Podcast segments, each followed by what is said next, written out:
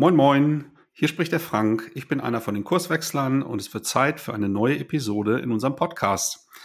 Heute geht es um das Thema Fake Learning. Ich habe Conny Hattula zu Gast, eine ausgewiesene Expertin für das Thema Lernen, selbst auch Podcasterin. Sie publiziert sehr, sehr viel zu diesem Thema.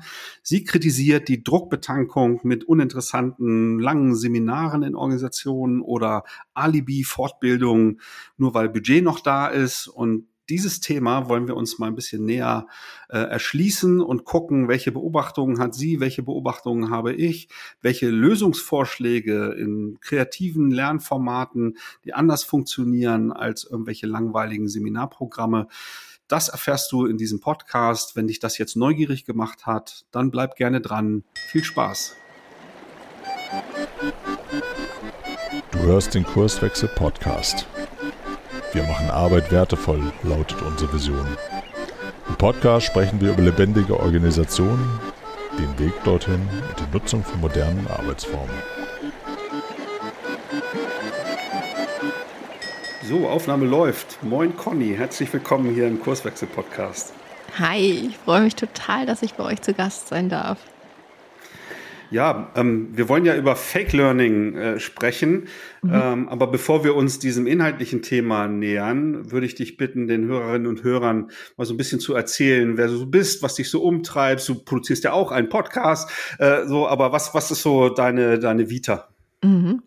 Also ich bin Conny Hattula und ich bin in einem Satz eine absolute Lernenthusiastin. Ich würde aber absolut lügen, wenn ich behaupten würde, das war schon immer so. Ich war nämlich tatsächlich eine, ich würde sagen, eher durchschnittliche Schülerin und auch keine absolut herausragende Studentin, sondern bei mir hat sich tatsächlich das die Liebe zum Lernen eigentlich erst entwickelt, als ich angefangen habe, mich beruflich mit dem Thema auseinanderzusetzen. Einmal in der Rolle als Hochschullehrerin, die ich einfach jetzt lange Jahre inne hatte und ähm, ja, einfach in ähm, dem Wunsch, Lernformate zu finden, an denen die Studierenden Spaß haben, die einfach sich nicht nach klassischer Vorlesung anfühlen.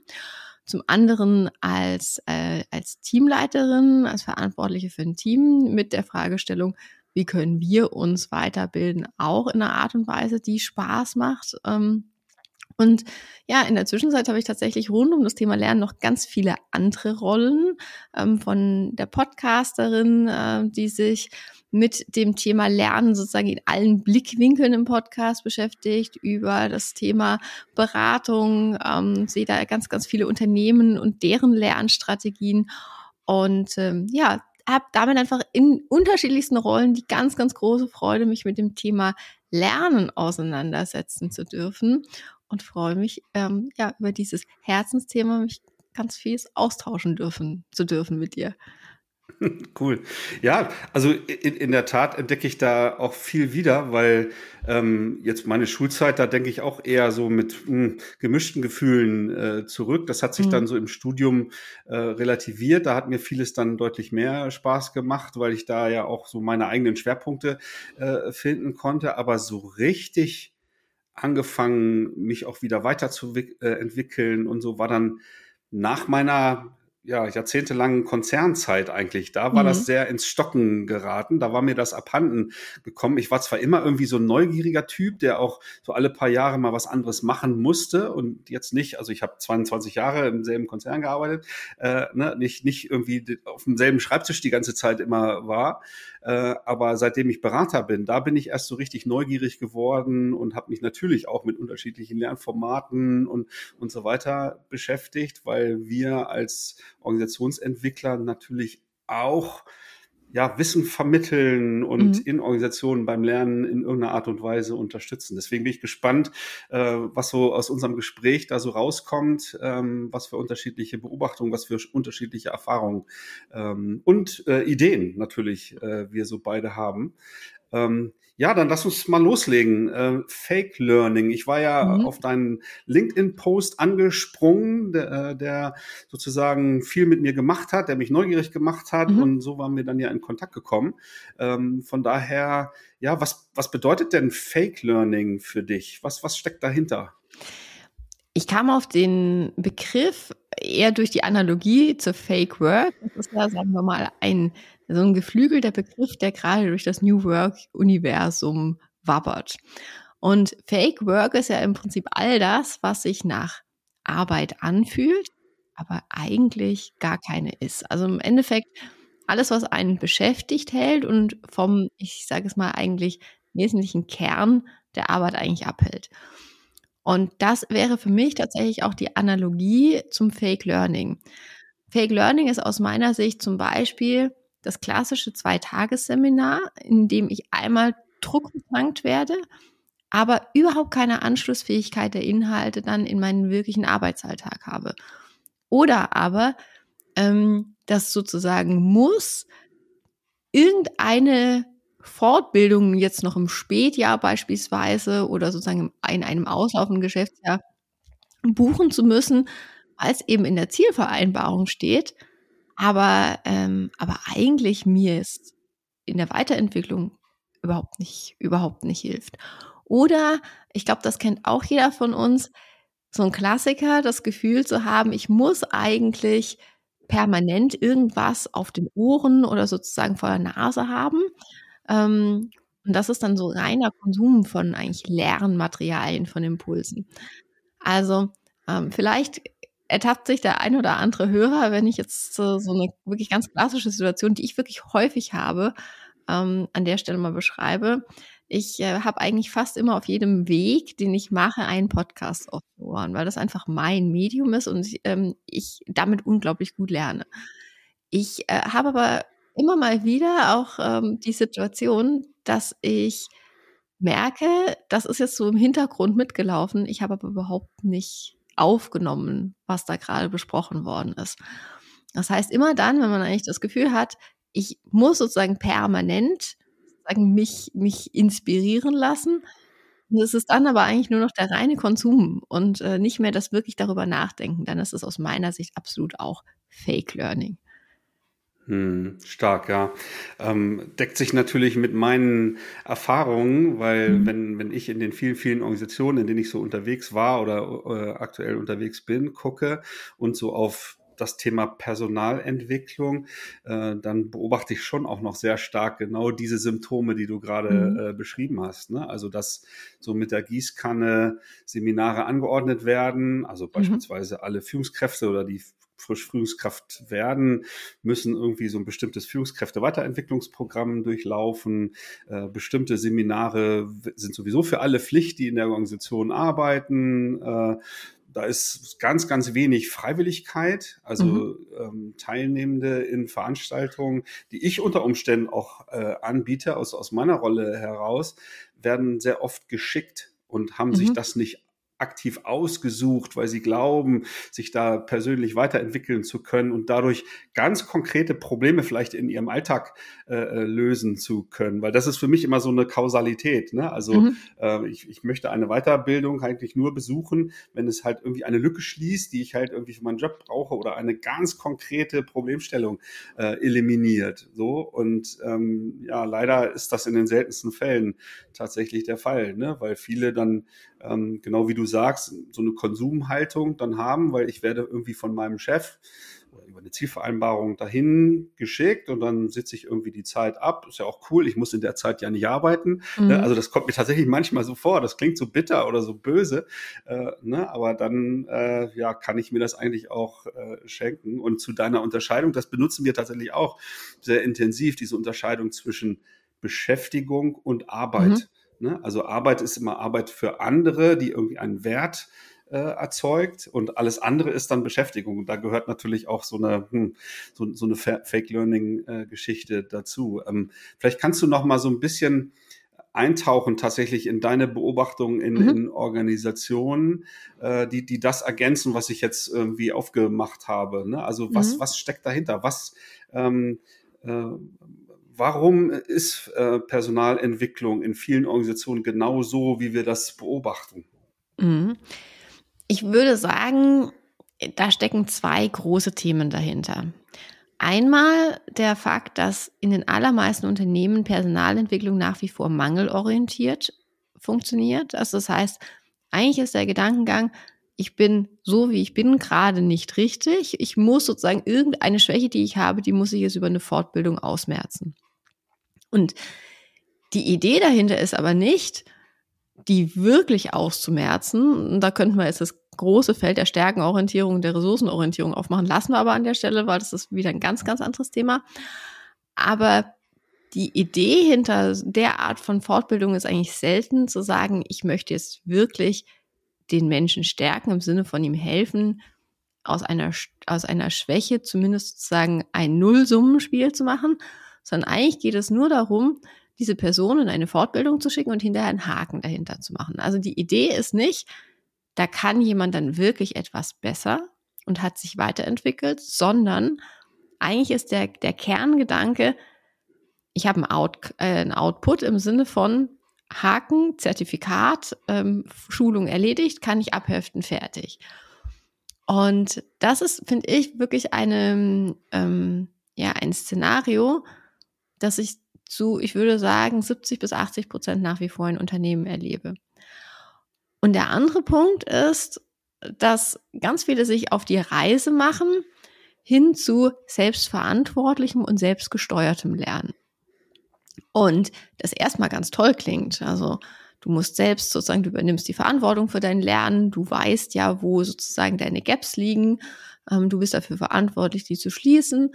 Ähm, aber auch da ist ganz, ganz häufig der Trugschluss, wie soll ich das denn machen, wenn ich auf der einen Seite gar nicht weiß, wo ich mich hin entwickeln soll. Also wenn ich zum Beispiel zwar weiß, ich soll selbstverantwortlich lernen und ich bin für meine Skillentwicklung zuständig, aber auf der anderen Seite weiß ich zum Beispiel überhaupt nicht und es wird nicht transparent kommuniziert, wo geht eigentlich die strategische Ausrichtung der Organisation für die nächsten ein, zwei, drei, fünf Jahre hin und daraus abgeleitet, was bedeutet das denn eigentlich? Wo, welche Skills brauchen wir dafür?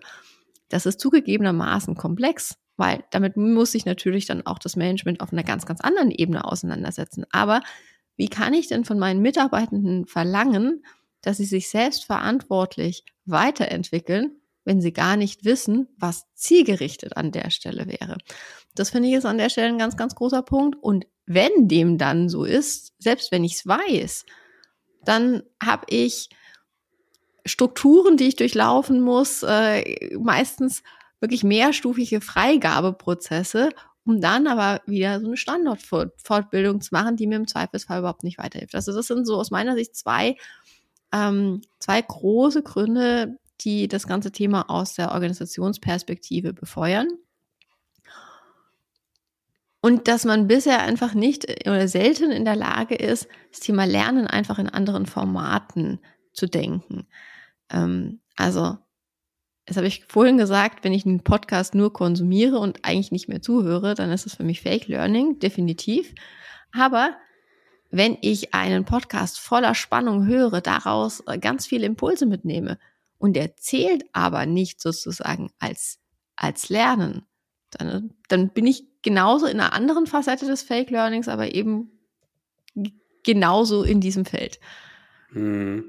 Also gehe ich dazu weit, wenn ich sage, Personalentwicklung ist in vielen Organisationen eher so ein Verwaltungsakt. Ne? Also dieses, dieses Abhaken. Ich habe mhm. doch äh, Angebote rausgehauen. Ich habe den Leuten ja gesagt, hier, ähm, das steht in deiner Zielvereinbarung. Jetzt mhm. geh mal zu diesem ähm, Führungsseminar, zu diesem Excel-Kurs, was, was auch immer das dann irgendwie äh, für Themen sind. Also ja, da würde ich durchaus, ne, also Personalentwicklung oder die Menschen, die das praktizieren, auch kritisieren. Vielleicht ja, verhalten sie sich aber auch klug in den, genau in den Rahmenbedingungen, in denen sie da halt irgendwie arbeiten müssen. Aber ich, ich glaube, ähm, ergänzen, dass ähm, gerade Personalentwickler oftmals relativ weit weg von den Bedürfnissen der, der Menschen sind. Ne? So, und da würde ich wieder gar keinen so intensiven Vorwurf machen, weil das ist oftmals ja auch vielleicht gar nicht gewünscht. So, und äh, als Organisationsentwickler äh, bin ich dann immer hm, geneigt zu sagen, kann ich Personalentwicklung, und das geht so in die Richtung, was du gesagt hast, glaube ich, kann ich das überhaupt ohne Organisationsentwicklung separat mhm. denken? Ne? Weil wenn ich ähm, die Menschen auffordere, naja, jetzt tu doch mal was für deine Weiterentwicklung, du weißt ja, was du nicht so gut kannst und, und so weiter, ja, dann, dann mache ich vielleicht irgendwie was Spannendes, was ich glaube, mhm. was mir da irgendwie hilft, aber die Rahmenbedingungen in der Organisation lassen vielleicht gar nicht zu, dass diese veränderten Skills oder äh, ähm, die neuen Möglichkeiten da überhaupt angewendet werden können äh, und so weiter. Und das äh, erzeugt dann ja doppelt Frust, ne, weil ich dann auf einmal erkenne, ähm, ah, okay, spannende neue Erkenntnisse, die ich habe, ne, aber dann äh, ja verhindert im, im Grunde die, die Struktur, die Spielregeln der Organisation, äh, dass diese Weiterentwicklung dann auch Gutes für die Organisation dann leisten kann. Ne? Also mhm. Also ist das äh, für, für dich derselbe Gedanke, den du sozusagen meintest? Also ich würde tatsächlich die, diese Verwaltungsfunktion, die würde ich absolut unterschreiben. Und das ist tatsächlich einfach erlernt. Also die, die war faktisch tatsächlich ganz lange Zeit war sie so. Und ich bin auch völlig bei dir, dass es unfair ist, eine sehr stark gestaltende Rolle zu erwarten, weil dafür ganz häufig die, die Rahmenbedingungen gar nicht da sind. Also was eigentlich notwendig wäre, wie du sagst, ist so eine Art Facilitatorenrolle, ähm, die wirklich auch mitgestaltet, die Lern, ähm, Lernwelten, Lernszenarios, Lernbedürfnisse wirklich kennt und da auf, auf, auf denen aufbaut. Und als du gerade sagtest, hm, Personalentwicklung geht eigentlich nicht äh, ohne Organisationsentwicklung, das würde ich auch unterschreiben, weil im Endeffekt ist eigentlich, finde ich, also wirklich gelebte Personalentwicklung wäre für mich dann eigentlich ähm, so in der, in der Summe gedacht, wäre für mich eine Organisationsentwicklung. Weil wenn ich wirklich Menschen helfe, sich weiterzuentwickeln, ähm, auch ähm, sozusagen Mindset zu verändern, Handlungsweisen wirklich zu hinterfragen, dann ist das ja eigentlich nichts anderes als in der Konsequenz ähm, durch sozusagen das, das, die Entwicklung jedes Einzelnen auch die Organisation weiterzuentwickeln. Siehst du da Parallelen oder wirst du sagen, das ähm, geht in eine ganz andere Richtung? Nee, nee, hundertprozentig. Also wir ähm, erleben durchaus immer so diesen, diesen, Diskus, äh, diesen Diskurs, auch in der Wissenschaft zwischen den Psychologen und, und den Soziologen. Was ist denn nun der Haupteinflussfaktor mhm. auf das Verhalten äh, von Menschen? Ne? Ist es ähm, sozusagen die Genetik, äh, die Prägung frühkindlich äh, und, und so weiter, ne? eher so die Facette der, der Psychologen? Oder ähm, ist der Einfluss im Grunde der Rahmenbedingungen und die Unterschiedlichkeit der Kontexte, in denen ich mich halt irgendwie äh, bewege, halt ein viel größerer Faktor? Also wir für uns sagen, naja, beides hat natürlich halt irgendwie einen Einfluss, äh, es ist völlig klar. Ähm, aber gerade so im, im Kontext von, von Arbeit glauben wir schon, äh, dass ähm, einfach die Rahmenbedingungen, in denen die Menschen da arbeiten, oftmals vielleicht Verantwortungsübernahme verhindert oder auch die persönliche Weiterentwicklung äh, verhindert äh, und so weiter. Und somit würde im Grunde der Systemgedanke da einen größeren Einfluss äh, haben. Ne? Und ähm, wenn ich sozusagen den Menschen dann den Vorwurf mache, du entwickelst dich nicht weiter oder äh, übernimm doch mal mehr Verantwortung oder vertrau doch mal deinen Kollegen und, und so weiter, ne? dann, dann muss ich eigentlich, und das kommt ja oft dann von Verantwortlichen in, in den Organisationen, muss ich eigentlich den Spiegel vorhalten und sagen, ja, überleg als erstes mal, was vielleicht dein Einfluss ist als Gestalter der Rahmenbedingungen, warum es vielleicht klug ist, den Kollegen äh, nicht zu vertrauen oder sich eher passiv zu verhalten äh, und, und so weiter. Ich glaube, das äh, äh, geht so in die Richtung, ne, wie du auch denkst, oder? Mhm, absolut. Ähm, ich hätte da tatsächlich ergänzend den Gedanken, eigentlich hat das ganz, ganz viel mit, mit Kultur zu tun. Also eigentlich bekomme ich Fake Learning oder sagen wir mal, vielleicht kann man sogar auch von Fake Organisationsentwicklung an der Stelle sprechen, ähm, bekomme ich nur über, über die Kultur eigentlich in den Griff. Und die kann ich nicht in den Griff bekommen, wenn ich, wie du sagst, Führungskräfte habe, die zum Beispiel mit dem Mindset durch die Gegend laufen, Personalentwicklung oder sagen wir mal Lernen ist eigentlich verschwendete Zeit. Eigentlich darf ich auch gar nicht zugeben, dass ich irgendwas noch nicht weiß. Ich habe da ein ganz einprägsames äh, äh, Erlebnis gehabt, beziehungsweise einen einprägsamen Podcast-Gast, der erzählt hat, dass sie für eine ganz, ganz hohe Führungskraft in deren Unternehmen Fake-Termine gebucht haben in, ähm, in den Meetingräumen unter falschem Namen, damit ja nicht rauskam, dass diese Person eine Weiterentwicklungsmaßnahme gebraucht hat. Und ich finde, das sagt einfach so, so viel. Ähm, weil wenn ich, also zum einen, wie vermessen ist das denn zu glauben, dass man selbst sozusagen fehlerlos ist und nicht nichts mehr hat, wo man sich weiterentwickeln müsste oder dürfte. Ähm, und dann brauche ich mich auch überhaupt nicht wundern, warum das Thema Weiterentwicklung dann im Zweifelsfall bei meinen Teams keine entsprechende Rolle einnimmt. Und das wäre, finde ich, so ein Punkt. Also dieses, die Führungskraft als Vorbild ähm, und das Lernen auch als Wert zu verstehen und nicht nur als Wort, weil ich kann lange sagen, ähm, Lernen und Weiterentwicklung und vor allem so dieses ganze, dieser ganze Themenkomplex des lebenslangen Lernens ist für uns ganz wichtig und, ähm, und wir wollen, dass ihr lernt. Wenn ich dann aber, wie vorhin gesagt, solche Themen habe, wie ich muss mir fünf Unterschriften einholen, dafür, dass ich eine Standardvorbildung äh, machen darf. Und im besten Fall mache ich die aber dann auch noch nach Feierabend, weil in der Arbeitszeit ist ja blöd. Ähm, dann funktionieren da ganz viele Themen nicht, nicht zusammen. Und, ähm, und genauso auch, wenn ich als, als Mitarbeitender die Frechheit besitze, mal nach links und nach rechts zu gucken und einfach zu überlegen, hm, wo könnte sich denn meine Rolle eigentlich hinentwickeln und was wäre denn spannend so an, an neuen Skills, an neuen Kenntnissen. Und die haben dann im Zweifelsfall vielleicht mit meinem aktuellen Job nicht so furchtbar viel zu tun. Und wenn ich mich dann schräg angucken lassen muss, ähm, weil ich mich in dem Bereich fortbilden muss, dann, dann macht das, finde ich, auch einfach ganz, ganz viel so mit der persönlichen Lernmotivation. Und ja, in der Konsequenz ist es tatsächlich dieses Thema, wie, wie schaffe ich tatsächlich eigentlich eine inspirierende Lernkultur, in der das Thema Weiterentwicklung und aber auch Lernfelder offen zugeben tatsächlich funktioniert. Und ich glaube nicht, dass es die richtige Lösung ist, da sozusagen eine riesige Kulturoffensive auszukippen und zu hoffen, dass ich jetzt einmal sozusagen per Knalleffekt eine tolle Lernkultur habe, sondern aus meiner Sicht funktioniert auch das wirklich nur in kleinen Schritten, indem ich beispielsweise solche Sachen mache wie Lernzeit zu ermöglichen und die auch vorlebe. Weil wenn ich jetzt sage, ihr dürft sehr gerne lernen, aber ich mache es selber nicht, dann ähm, ist sozusagen das Kind auch schon wieder in den Brunnen gefallen.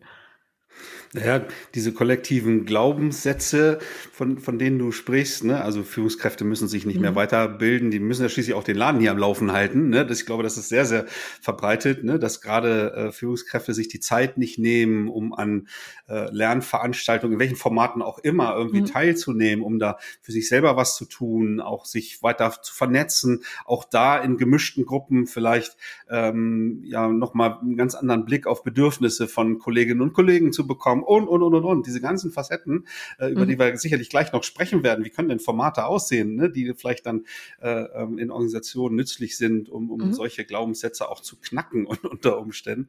Ne, aber das beobachte ich tatsächlich sehr, sehr häufig. Also ich, ich habe zum Teil äh, Führungskräfteseminare, wo, wo gar keine Führungskräfte da sind, ne? wo äh, Mitarbeiter aus Neugier äh, sich halt irgendwie anmelden, aber gar keine Führungskräfte sich damit mal beschäftigen, wie so ein moderner Blick auf Führung äh, ähm, irgendwie vermittelt wird und ähm, ja, was das auch für die eigene Organisation bedeutet. Was, was mir immer total wichtig ist, äh, ist nicht nur irgendein Wissen zu vermitteln, sondern immer irgendwie einzubauen mit einem erheblichen äh, Zeitinvest auch diese Transferleistung. Was bedeutet das für mich als äh, Mensch in meiner Rolle in der Organisation oder was bedeutet das für uns als Organisation als Ganzes? Ne? Was, was machen wir da mit diesem Wissen, ne? um halt zumindest die Wahrscheinlichkeit so ein bisschen zu erhöhen, dass halt in der Praxis was ankommt ne? und die Menschen dann halt eben nicht ihr Zertifikat irgendwie abheften, äh, was sie bekommen äh, und dann, naja, merken, ja, alles ist wie, wie vorher. Und am, am äh, ersten Tag haben sie vielleicht noch so die Unterlagen auf dem Schreibtisch liegen oder haben irgendwas ausgedruckt und das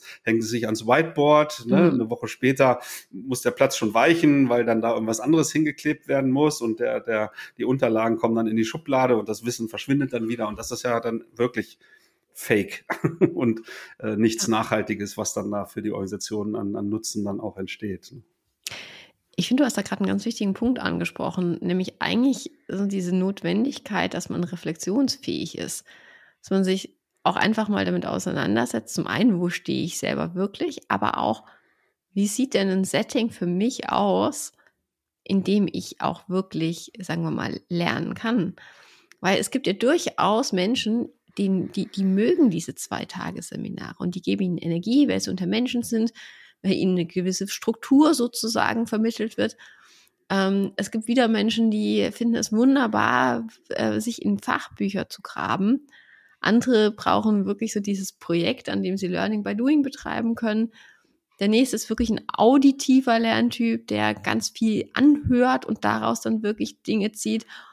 Und ich glaube, um wirklich anschlussfähig im, im Alltag lernen zu können, muss ich wissen, und das ist eine sehr, sehr individuelle Reflexion, wie funktioniert denn so ein Lernsetting für mich gut? Wie kann ich mich vielleicht auch in so einen Flow reinversetzen? Also was ist für mich vielleicht irgendwie so ein Mikrosignal?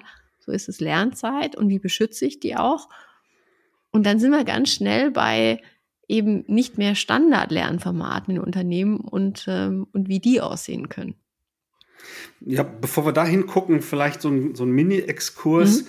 Ne, jetzt, also jetzt, jetzt hast du ja eben schon vorausgesetzt, naja, ich, ich bin da intrinsisch motiviert, ich, hab, mhm. ich sehe die Notwendigkeit, lebenslanges Lernen oder ich, ne, ich will mich kontinuierlich mit neuen Themen beschäftigen und suche im, im Grunde nach, nach den Medien, mhm. ne, die, die für mich da nützlich sind oder den Veranstaltungen und so weiter. Aber muss ich da nicht eigentlich einen Schritt vorher noch ansetzen, dass viele im Berufsleben diese Notwendigkeit für sich noch gar nicht so richtig erkannt haben oder das verlernt haben. Ich hatte vorhin eingangs gesagt, naja, mhm. äh, Uni war dann schon wieder okay, aber Schule war eher so ein Graus, weil ich da eigentlich immer nur den, den Prozess oder das System bedient habe, um halt irgendwie eine akzeptable Abschlussnote äh, zu bekommen und war froh, dass Schule vorbei war und dieses lästige Auswendiglernen von irgendwelchen Dingen und dieses Reproduzieren äh, los war und und und und. Und ist es nicht heute äh, es gibt zum Glück viele, viele positive Beispiele. Also da will ich jetzt nicht alles über einen Kamm scheren, aber ist es nicht leider sehr, sehr oft noch so, ähm, dass junge Menschen so aus äh, Schule, aus Ausbildung, aus Uni halt irgendwie kommen und gar nicht so aufs lebenslange Lernen vorbereitet sind? Oder, oder wie schätzt du das ein? Ich bin da absolut dabei. Also ich würde es sowohl als auch unterschreiben, also sowohl für den Schulbereich als auch dann für den Ausbildungs- und Hochschulbereich ähm, weil da einfach ganz, ganz viel auf, sagen wir mal, den Standard Lehrplan abgestimmt ist, ähm, in der Standardmethodik, die dann funktionieren muss. Und zum einen auch da entweder die funktioniert für dich oder du, du beißt dich dadurch, was ja ganz viel mit Anstrengung, Mühsal etc. zu tun hat. Ähm, oder aber du bist dafür nicht gemacht, was nicht heißt, dass du falsch bist, sondern dass es einfach nicht deine Art des Lernens ist. Und dann bist du im Zweifelsfall jemand, der an der Schule oder an der Hochschule scheitert, obwohl du eigentlich überhaupt nicht gescheitert bist, sondern obwohl einfach nur das Format für dich nicht gepasst hat. Und aus meiner Sicht ist tatsächlich an diesen Standard-Lehrplänen, die sind ja nicht gestern gemacht worden, sondern die sind meistens doch durchaus einige Jahre alt.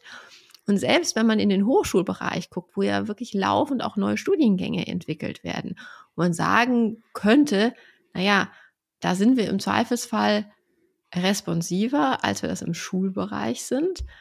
Auch da ist es so, dass ein, ein Studiengang inklusive der dazu, des dazugehörigen Curriculars und ähm, ähm auf, ja, an, mit den dazu passenden Prüfungsformen wird normalerweise zwei bis zweieinhalb Jahre vor Marktstart entwickelt. Und es nimmt tatsächlich einfach mal äh, sehr, sehr schnell veränderliche Felder wie sowas wie Online-Marketing oder jetzt tatsächlich gerade das ganze Thema KI.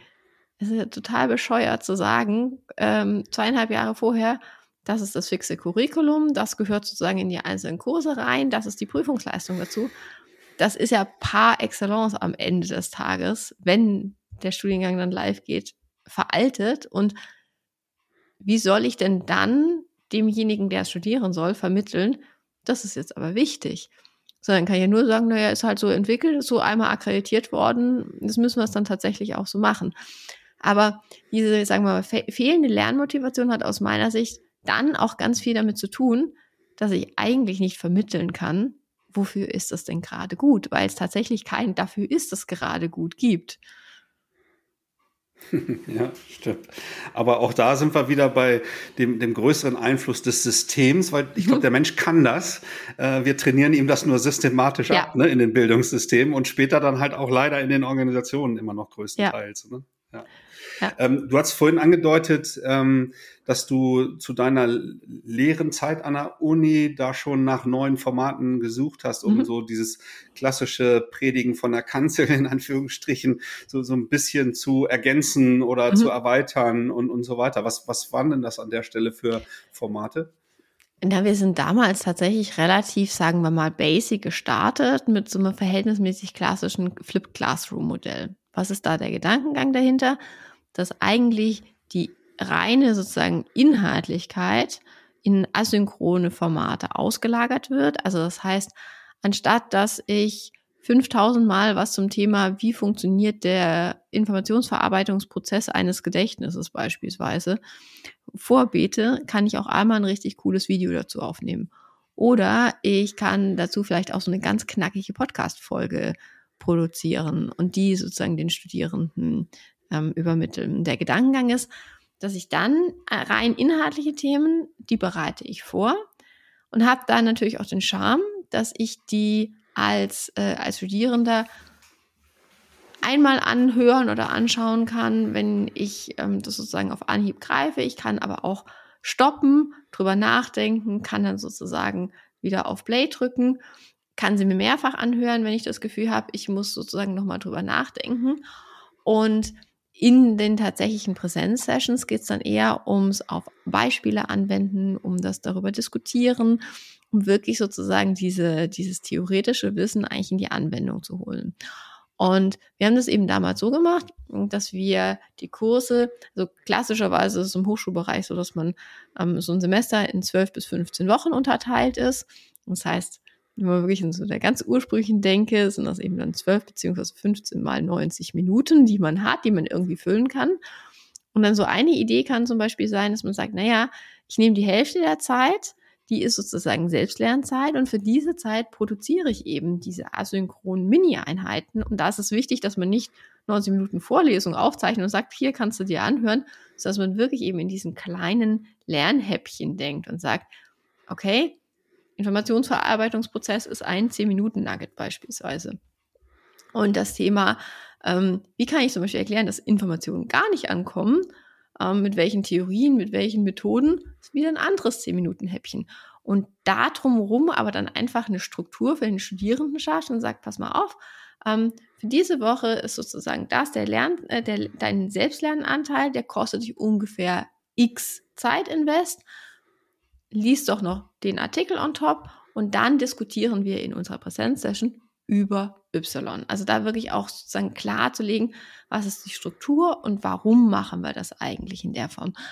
Das war tatsächlich so ein, so ein ganz, ganz initiales Format, ähm, das auch tatsächlich super gut funktioniert. Also das, ähm, ich meine damit gar nicht despektierlich, das ist ein Basic-Format, sondern damit kann man schon mal unglaublich viel bewirken. Und wenn man Und darf ich, darf hm? ich da ganz kurz hin?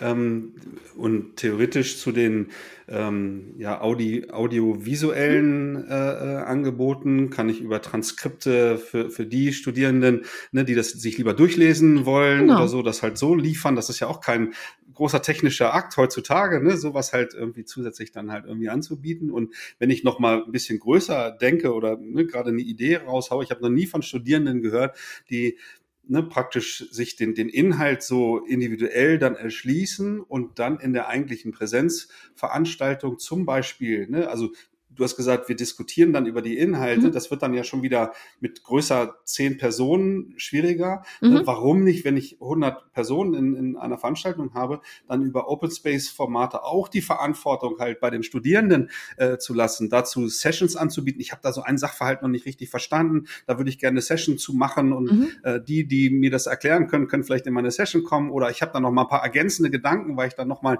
ein Buch extra gelesen habe und, und so, dass dieses, diese Verantwortung Verantwortung halt gleich mitzuentwickeln halt. Ne? Also mhm. und äh, so, also das, das finde ich stark. Ne? Wenn so äh, Lernen an der Uni funktionieren würde, statt da vorne steht einer und der erzählt anderthalb Stunden äh, irgendeinen Stoff, der dann halt ein halbes Jahr später abgeprüft wird. Ne? Also das hilft mir gerade tatsächlich, weil ich durchaus auch mit Studierenden äh, in Kontakt äh, bin. Also solche Gedanken da vielleicht auch in so eine Richtung mal zu transportieren. Vielen Dank. Ne, total gerne.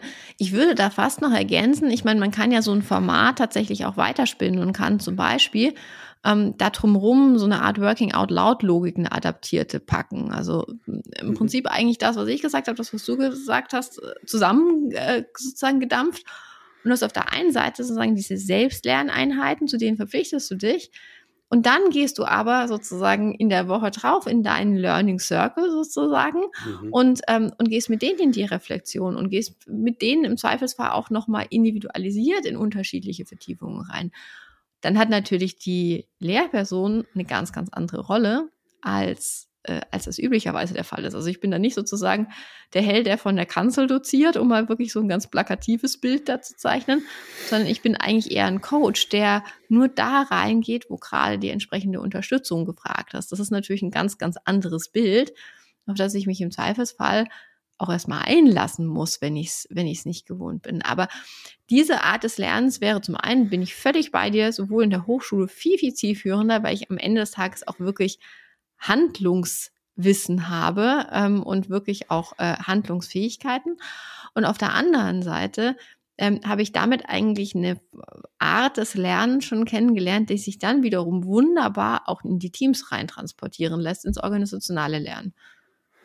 Ja, da wollte ich gerade hin. Wir als Organisationsentwickler nutzen genau solche Mechanismen äh, mhm. natürlich, um so organisationales Lernen auf den Weg zu bringen. Aber die Hürde ist halt oftmals halt sehr, sehr hoch, ne? weil da greifen dann genau wieder ähm, die, diese, diese Glaubenssätze, oh, wenn ich jetzt irgendwie meine ganze Organisation einlade, freiwillig an einer Lernveranstaltung, zum Beispiel im Open Space Format, mhm. flankiert vielleicht durch den einen oder anderen Impulsvortrag. Und aus den äh, Arbeitssessions entstehen dann Circle, Arbeitsgruppen, die ein fachliches Thema weitertreiben, die ein Lernthema äh, vorantreiben, ne, sich gemeinsam ein, ein, neues Thema zu erschließen äh, und, und, und, und, und. Äh, ne, dann, oh Gott, so viel Zeit mit so vielen Menschen und ähm, oder das Menschenbild von, von Verantwortlichen kommt dann oftmals dann zum Tragen. Mensch, dafür, für diese hohen Grad an Eigenverantwortung, dafür habe ich doch gar nicht die richtigen Leute, ne, wo wir viel Aufklärungsarbeit leisten mhm. müssen, dass das eher das individuelle Menschenbild ist und das fehlende Zutrauen in, in die Menschen. Stattdessen der Versuch, solche Rahmenbedingungen zu gestalten. Die Menschen können das. Ne? Wir verhindern das halt nur systematisch, da waren wir vorhin schon. Äh, ne? Ich muss es halt äh, freisetzen oder die, die geeigneten Spielregeln dafür mal ausprobieren. Äh, aber in der Regel danken es die Leute durch Verantwortungsübernahme, durch Kreativität, durch individuelles Lernen äh, und so weiter. Ja? Also das, äh, und da wäre ich natürlich dankbar, wenn in dem, in dem Bildungssystem sowas durchaus systematisch vorbereitet würde, dass die, wenn die Menschen mit, mit solchen Erfahrungen halt ins Berufsleben äh, mhm. dann kommen, das, das ist ja auch eine Irritation für die Organisation, wenn die Studierenden sagen oder die Absolventen, ja, Moment mal, also äh, so lernen habe ich anders gelernt. Jetzt, ne? jetzt wäre schon meine Erwartungshaltung, dass das hier in der Organisation halt auch vergleichbar irgendwie funktioniert. Ne? So, das, also das würde für mich super äh, zueinander passen. Mhm. Vielleicht, ähm, wenn es für dich okay ist, ähm, gucken wir jetzt noch mal so auf ähm, so die ähm, ja, Formate, die Anregungen, äh, die du so entwickelt hast oder die du nutzt oder die du mhm. beobachtest, halt äh, im Schwerpunkt äh, äh, Organisation, die vielleicht anders funktionieren als dieses äh, Bild, was wir am Anfang halt durch Personalentwicklung eher so als Verwaltungsakt, mhm. als, als Gießkannenanordnung äh, von Fortbildung und, und so weiter. Was passiert da aktuell schon in den Organisationen, was wir so für die höheren Hörer und Hörerinnen vielleicht so als, als Tipps und Anregungen äh, liefern können? Mhm. Vielleicht noch ganz kurz eine Ergänzung äh, zu, zu, deinem Punkt von eben. Ich glaube, warum, sagen wir mal, im, in der Organisationsentwicklung solche Open Space etc. Formate hm, häufig, sagen wir mal, auf, auf Ressentiment stoßen, liegt auch daran, dass sie erstmal losgelöst vom, vom, vom täglichen Lernen sind. Ähm, und äh, deswegen ist mein Ansatz tatsächlich ein anderer.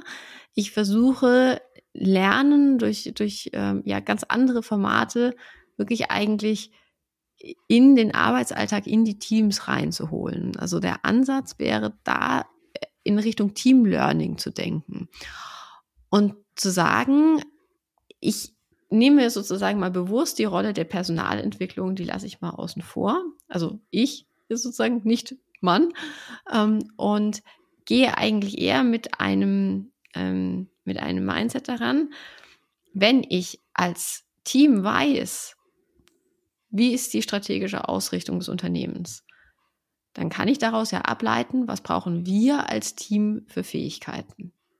Und dann ist der Gedankengang zu sagen, die Verantwortung dafür, wie wir uns diese Fähigkeiten aneignen, die geben wir als, als Personalentwicklungsbereich dann tatsächlich auch in die Teams. Wir befähigen sie, befähigen sie aber mit ähm, Formatideen, sich den Rahmen drumherum zu stricken. Also das heißt, Team Learning ist an der Stelle tatsächlich etwas, was die Verantwortung für das Lernen ganz stark in die Teams reinholt. Und damit dann auch ganz weit von diesem Standard-Fortbildungskatalog weggeht. Also der Gedankengang ist dann nicht zu sagen, hier habt ihr im Prinzip den Katalog, äh, für die, den Skill, den ihr euch aneignen wollt, haben wir die drei Fortbildungen, sondern zu sagen, hey, haben wir, Ihr könnt aber zum Beispiel darum so eine Art Learning Circle Konzept stricken. Oder aber ihr könnt ganz frei daran gehen und zum Beispiel eine Week of Learning draus machen, wo ihr euch ganz frei aus unterschiedlichen sozusagen, ähm, ja, aus unterschiedlichen Bereichen eurem Thema widmet. Also das heißt, lange Rede, kurzer Sinn, die Personalentwicklung da eher in, in einer Facilitatorenrolle zu sehen, die Formatideen an die Hand gibt und weniger sozusagen diesen, diesen Standardkatalog hinlegt. Und um auf deine Frage zurückzukommen, ich sehe in Unternehmen da schon ganz, ganz viele Ansätze. Zum einen haben fast alle äh, größeren Unternehmen in der Zwischenzeit eine, ein, ein informelles Lernprogramm. Ganz bekannt ist die Telekom mit Lex, Learning from Experts. Ähm, Bosch hat beispielsweise den Bosch Club. Ähm, bei der Dativ ist es Dativ Lern beziehungsweise ähm, deren Ideenlab. Und da ist im Prinzip die Idee dahinter keine andere als zu sagen, ich nutze eigentlich die, ja, die Schwarmintelligenz ähm, Mitarbeitende bieten für Mitarbeitende Sessions zu ganz unterschiedlichen Themen an, aber da geht es eben nicht darum, ähm, sozusagen die theoretische Geschichte des Pferdes zu erzählen, sondern zu sagen, hey, hier sind meine zehn besten Excel-Hacks beispielsweise und daraus eine kleine Session zu machen. Und was ich ganz spannend finde, ist, dass die ähm, also Lex ist tatsächlich von der Telekom ist die größte informelle Lernplattform in Deutschland ähm, aus, aus äh, Unternehmenssicht. Und da ist es beispielsweise so, dass in der Zwischenzeit auch die, ähm, die eigentlich formellen Lernprogramme aus der Personalentwicklung, die werden in der Zwischenzeit über die, über Lex angeteasert, weil man merkt, dass, äh, dass die Leute da in die Sessions gehen. Ähm, also das heißt, das ist tatsächlich ein Format, das es in der Zwischenzeit viel gibt, einfach diese informellen Lernplattformen, um sozusagen Mitarbeitende von Mitarbeitende auf eine kleinteilige und sehr, sehr anschlussfähige Art und Weise voneinander lernen äh, zu lassen. Ähm, dann gibt es Unternehmen, die agieren tatsächlich schon viel in dieser Learning Circle Logik. Da ist Conti, finde ich, ein tolles Beispiel, weil sie ähm, in der Zwischenzeit am Testen sind.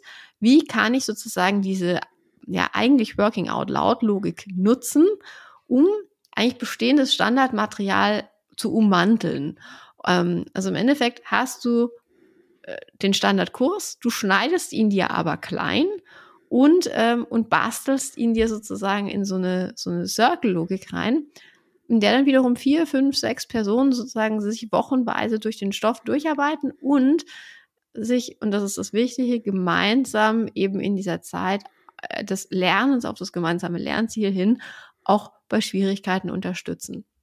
Das würde ich sagen, das sind so zwei wirklich ganz, ähm, ganz prominente Beispiele, die, die einfach da schon ein gut Stück des Weges gegangen sind.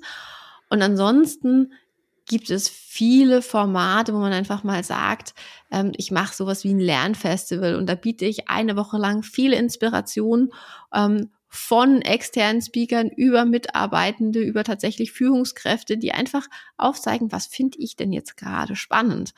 Ähm, und, und zu diesen, sagen wir mal, Begeisterungsthemen dann Sessions anbieten. Und diese unterschiedlichen Formate haben am Ende des Tages bedienen die ganz unterschiedliche Facetten dann am Ende einer, einer lebendigen Lernkultur. Während so ein Lernfestival eigentlich eher auf Inspiration abzielt und auf das Aufbrechen von eigentlich sehr negativen Konnotationen mit Lernen, nämlich, äh, das ist doof, ich muss mich durchkämpfen, das ist irgendwie wirklich das klassische Format hin zu, oh cool, da erzählt jemand einfach, wie er sich mit Thema genähert hat, wie er da drin Experte geworden ist. Und das ist ja total spannend ähm, auf der einen Seite. Und auf der anderen Seite eigentlich das wirkliche Fachlernen, aber auf eine kleinteilige und ja soziale Art und Weise, wie in einem Learning Circle Beispiel von der Conti. Ist, ist das ein Zufall, dass die Beispiele, die du genannt hast, ähm, jetzt von sehr großen Unternehmen, erkennen die das eher als der, der Mittelstand, die Notwendigkeit? Oder ist da der, der personelle Druck vielleicht nicht so groß ne, durch, durch Arbeitskräfte- und Fachkräftemangel? Oder ist das Zufall jetzt? Keine Ahnung. Ähm, Nee, aus meiner Sicht ist es kein Zufall, weil kleine und mittlere Unternehmen ganz häufig keine formelle Personalentwicklung haben, ähm, sondern mhm. das so ein bisschen, sagen wir mal, verwaltend irgendwie mitgemacht wird, wenn überhaupt. Ähm, manchmal ist es auch einfach sozusagen das äh, Management bei Excel-Liste. Ähm, also im Sinne von irgendwie äh, per Person XY ähm, sollte mal wieder. Ähm, aber ganz häufig wird es einfach in, in den kleineren Unternehmen gar nicht wirklich in einer systematischen Art und Weise vorangetrieben. Deswegen ist es aus meiner Sicht gar nicht überraschend, dass die Beispiele tatsächlich von, von größeren Unternehmen kommen.